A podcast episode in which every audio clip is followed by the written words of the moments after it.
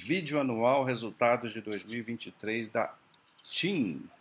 TIM, empresa de telecom, telecomunicação, bastante conhecida, né? dispensa apresentações.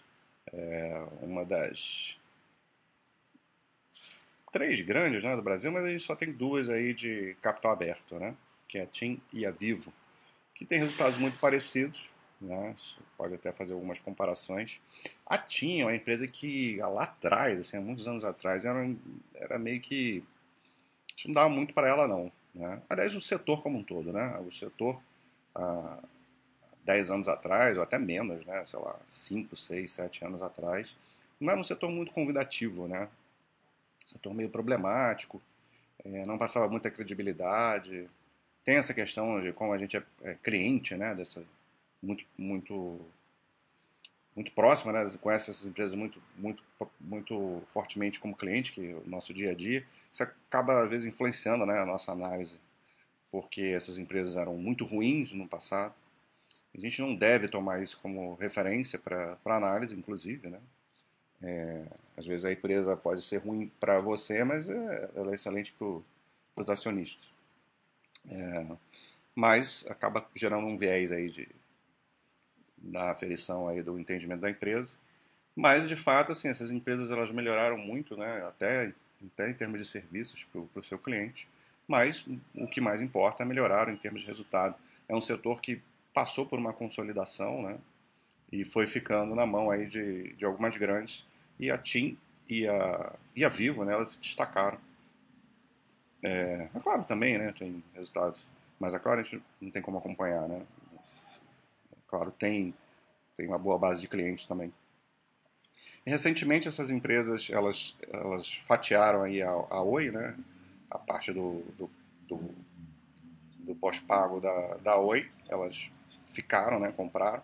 E isso trouxe aí um, um, um impulsionou, né? Os resultados dessas empresas, porque as empresas de telecom elas têm uma característica de um, de um crescimento suave, né? Você vai ver aquele crescimento discreto ali de um dígito é, a cada ano e vai crescendo de pouquinho em pouquinho, né? Então essa é a característica da empresa. A primeira, primeira coisa que você tem que ver se você gosta desse tipo de empresa, às vezes você quer balancear a sua carteira, tendo, tendo algumas empresas um pouco mais agressivas e outras mais é, conservadoras e tranquilas de acompanhar, que é o, que é o caso aqui.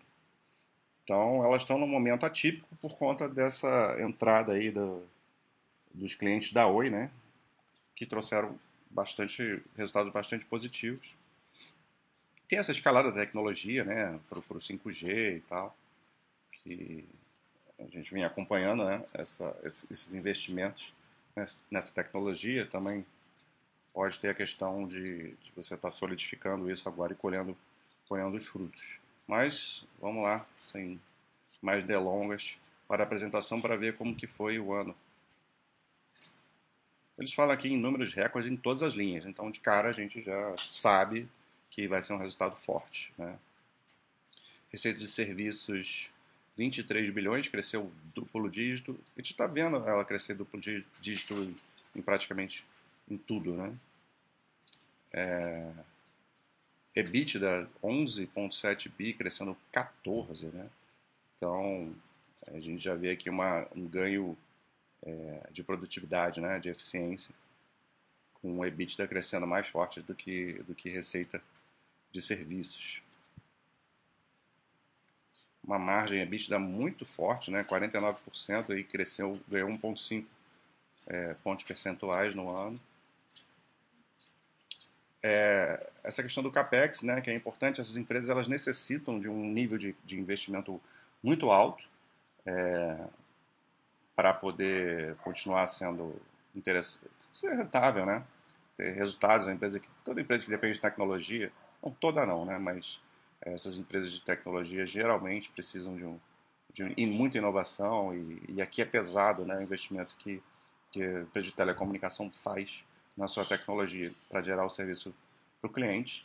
Só que a geração de caixa delas são tão fortes que, que suprem muito né, é, mas a gente vê, assim, quase chegando perto de 20% da receita líquida vai para CAPEX, né? É um, é um valor alto. E o maior lucro aí da história também, de 2,7 bilhões, crescendo absurdos, né? 50%. E o, a geração de caixa, 4,2 bilhões, né? Isso aqui é, é, surreal. Que é o principal, é o que chama muita atenção nessa empresa, é a geração de caixa dela, né? É...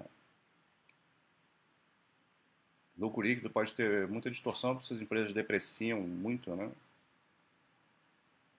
A geração de caixa crescendo 58%. Então, de cara, a gente já vê, a gente não precisa, poderia parar a análise aqui.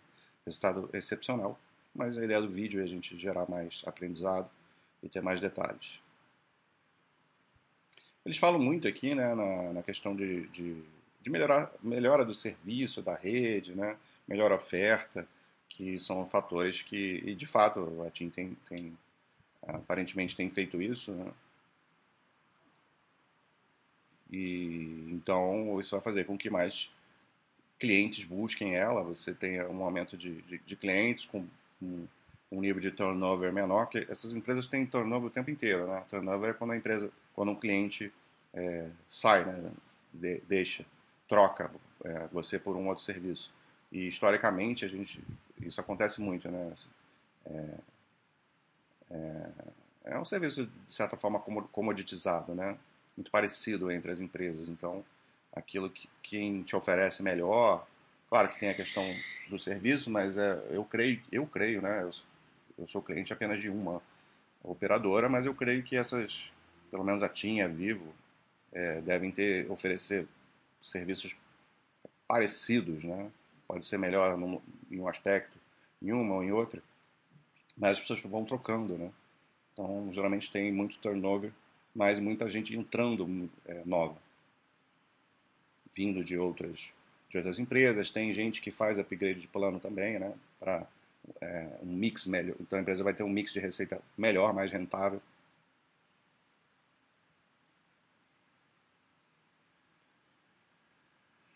Então vamos seguir. Eles falam que um, é, que um trimestre foi forte, né? Um forte, um sólido desempenho no trimestre garantiu o desempenho do ano. Então,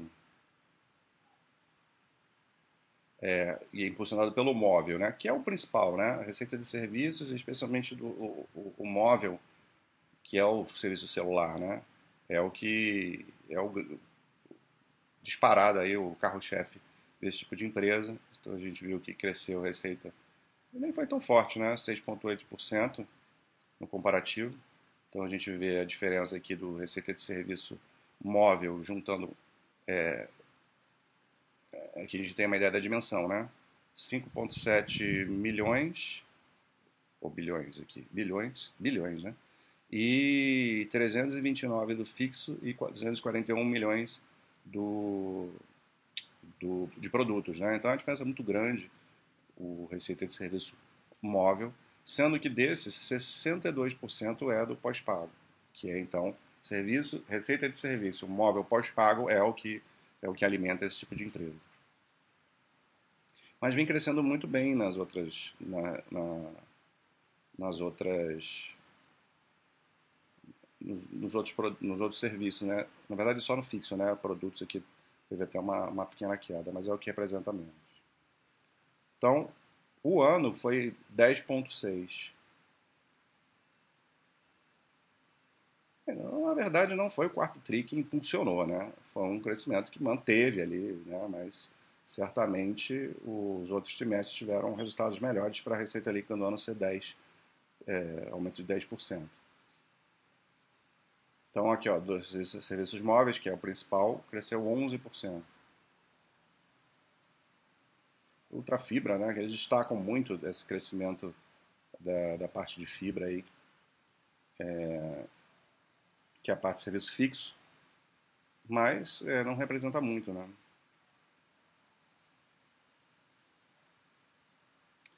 Tem aqui essa ARPU, né, ARPU, que é uma métrica que essas empresas utilizam, que vamos dizer como se fosse o, uma receita por cliente, né? Então, crescendo aí bastante no, no trimestre, aqui sim, 15%, no pós-pago e 14,5% no pré.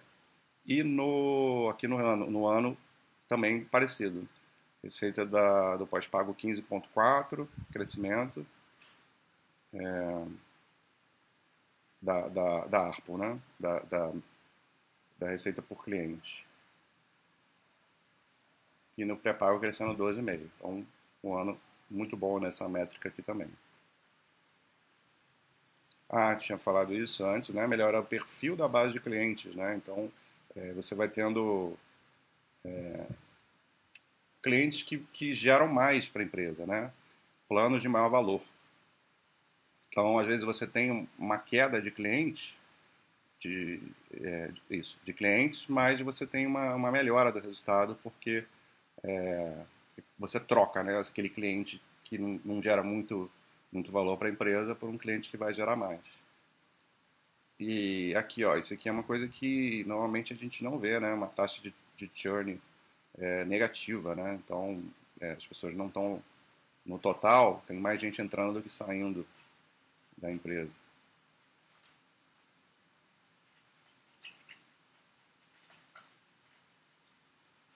Ah, esse aqui é uma coisa interessante, né? A migração, né? A gente que saiu do pré-pago para o pós-pago, que é muito mais interessante, né?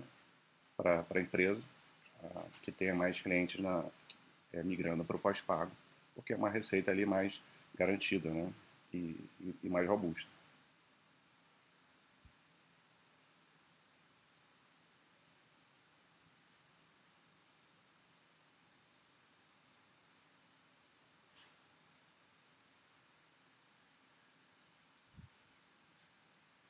Passar aqui. Não tem nada muito interessante. Aqui é o EBITDA. Isso. Então, é, no trimestre nem foi tanto assim, né? Crescimento de 7,5% é, é bom para, como eu falei, né? O crescimento normalmente dessas empresas é, é, é pequeno trimestre foi bom. É que no ano o crescimento de vista foi de 14, né? E a margem vista a gente já tinha visto lá em cima, tinha crescido é 1.5. Então, excelente assim, esse, esse, esse resultado operacional da empresa.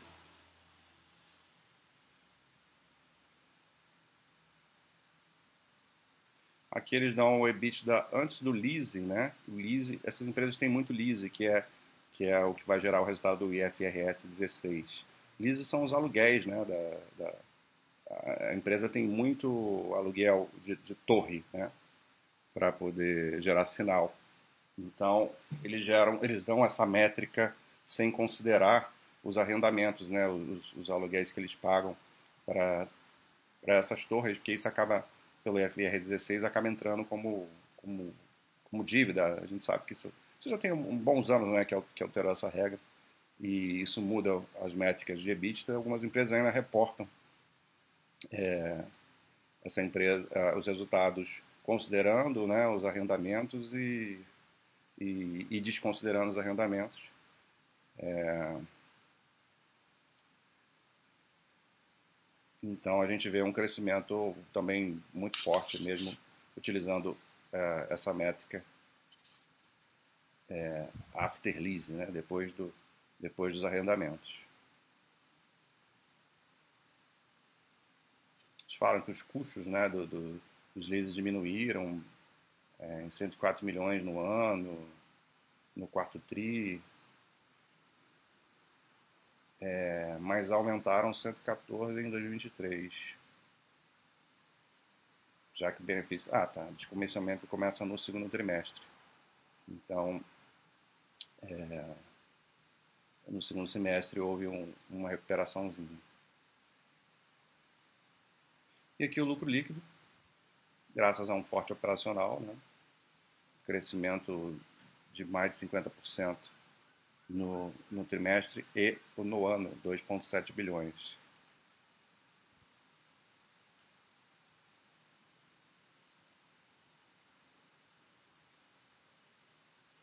Então, muito forte. Teve resultado financeiro, né? É, que favoreceu, obviamente, aqui. E uma queda na depreciação e amortização, que representa muito também nessas empresas. Então, por isso que o lucro líquido caiu, subiu muito mais do que o, do que o, o EBITDA. Uma empresa que costuma remunerar muito os acionistas, né, pagando cada vez mais dividendos. E aqui a geração de caixa, que é o, a coroa da rainha da empresa. Né? Então, excelente resultado no trimestre. E aqui não fala do ano,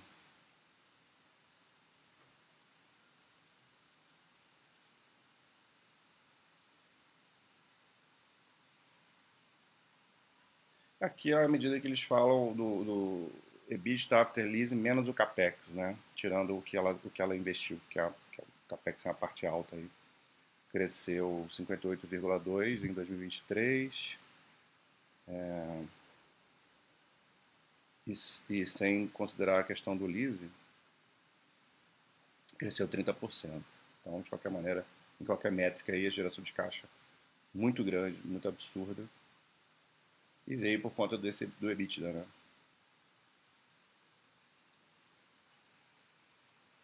Também por um pagamento menor, bem menor de lease, né? E é isso.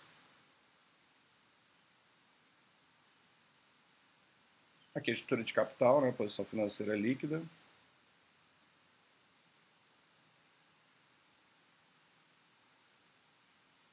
Então a dívida líquida de 11 bi no, no trimestre caiu aí 16%.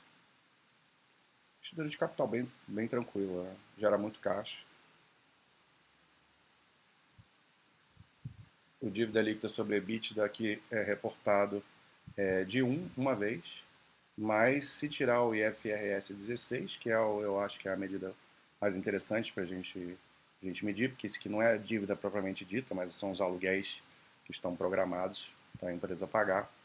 Então, se você desconsidera isso e, e analisar apenas a parte de, de dívida mesmo, né, financia, da, da, dos financiamentos que a empresa tem, é, é, dinheiro que ela tomou emprestado mesmo, ela tem caixa líquido.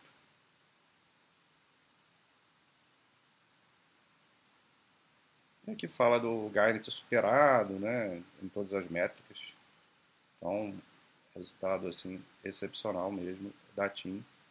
É, tem muito a ver, como eu falei lá no início, com a, a parte da Oi, né, que veio, consolidou aí no ano passado, né, então é, foi um, resu um resultado cheio, né, 2023, com, com esses novos clientes que agregaram valor e outras coisas que funcionaram ali, né, melhoria da qualidade, da, da receita também, é, clientes proporcionando uma, uma ARPO melhor,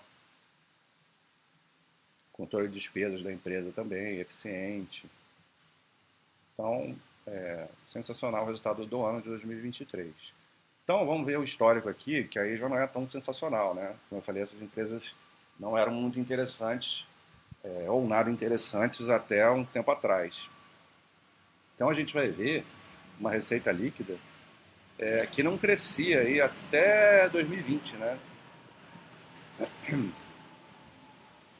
E o carro não saía desse patamar de 17. 17 é,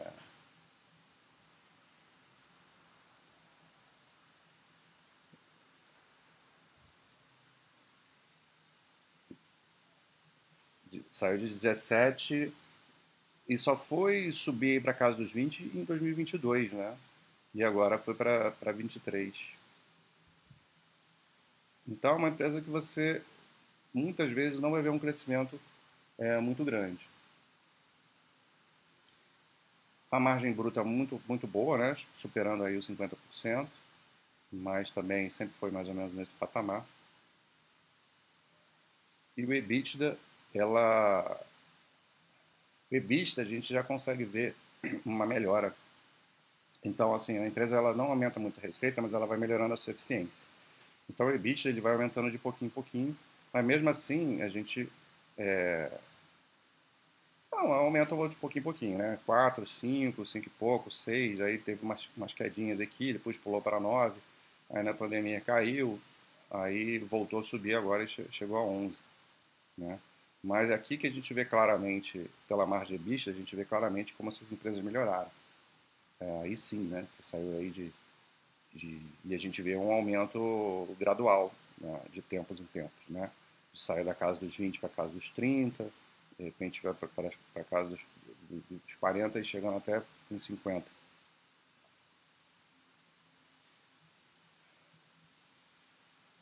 E o lucro líquido não, é, não, também não, não é muito expressivo, assim, o resultado histórico até 2020, depois começa realmente a, a melhorar.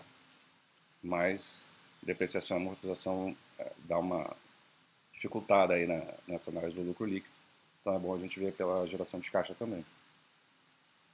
Então, como eu falei da estrutura de capital, né, a empresa que nunca teve esse indicador de dívida líquida e EBITDA é, praticamente inexistente em todos os momentos, até na, no, nos períodos é, que ela não era muito boa, nunca foi um problema a geração de caixa. Né? É uma empresa que vai trabalhar com dívida é, alta para os padrões dela e nem com alavancagem financeira. E aqui a geração de caixa. É, a gente consegue ver uma geração de caixa, aí sim um, fica mais claro olhar pela geração de caixa a melhoria e o crescimento da empresa ao longo do tempo. Né? Claro que vão ter baixas, sobes e subidas e descidas, é, é normal, é, até porque a utilização do, do, capital de giro vai modificando, mas fica mais claro a gente ver a melhora da empresa pela geração de caixa do que pelo lucro líquido. E o capex, como falei, é muito alto, né? É, mas a gente vê aqui que é um capex alto, mas que também não tem um aumento substancial é, ao longo dos anos. Então ela tem um capex aí muito parecido com o que ela tinha lá em 2015. Né? Então é, isso é interessante. Né? A empresa vai gerando cada vez mais resultado e com uma necessidade de capex muito parecida. Tanto que o fluxo de caixa livre menos o capex aqui foi aumentando absurdamente é, é, ao longo dos anos. Então vamos ver a empresa aí em longo prazo, aí você vê a característica desse tipo de empresa, né? É uma curva um tanto quanto muito oscilatória. Então a gente vê aqui atrás, a empresa não gerava praticamente valor nenhum para os sócios até 2009. Aí começa né, os movimentos do setor, mas mesmo assim ainda muito é, muito instável, né? Mas aí, claramente, a gente vê que nos últimos é, 13 anos, 14, 13 anos, a empresa gerou bastante valor para o seu sócio e essa parece ser a tendência para o futuro. Né? Mas isso é só uma, uma opinião. Então, é uma empresa que vai gerar retorno. Em geral, não é retorno muito alto. É, desculpa, crescimento. Né? Em geral, são crescimentos graduais, mas que está num momento de, de crescimento forte por, por, conta muito da questão da Oi. Isso não acredito que não deve ser o padrão da empresa, esse crescimento aí de 20, 30, 40%. É, vão ser, parece, é, provavelmente vão continuar sendo questões pontuais, mas a, a, é interessante a gente acompanhar como é que vai ser a dinâmica daqui para frente, né? já que a dinâmica dela normalmente, historicamente, é de crescimentos de 2 a 5%. Então, excelente resultado. Vamos continuar acompanhando a, a dinâmica aí desse tipo de setor e depois que sair, quando fazer a análise da Vivo, a gente pode até é, traçar algumas comparações. Um abraço.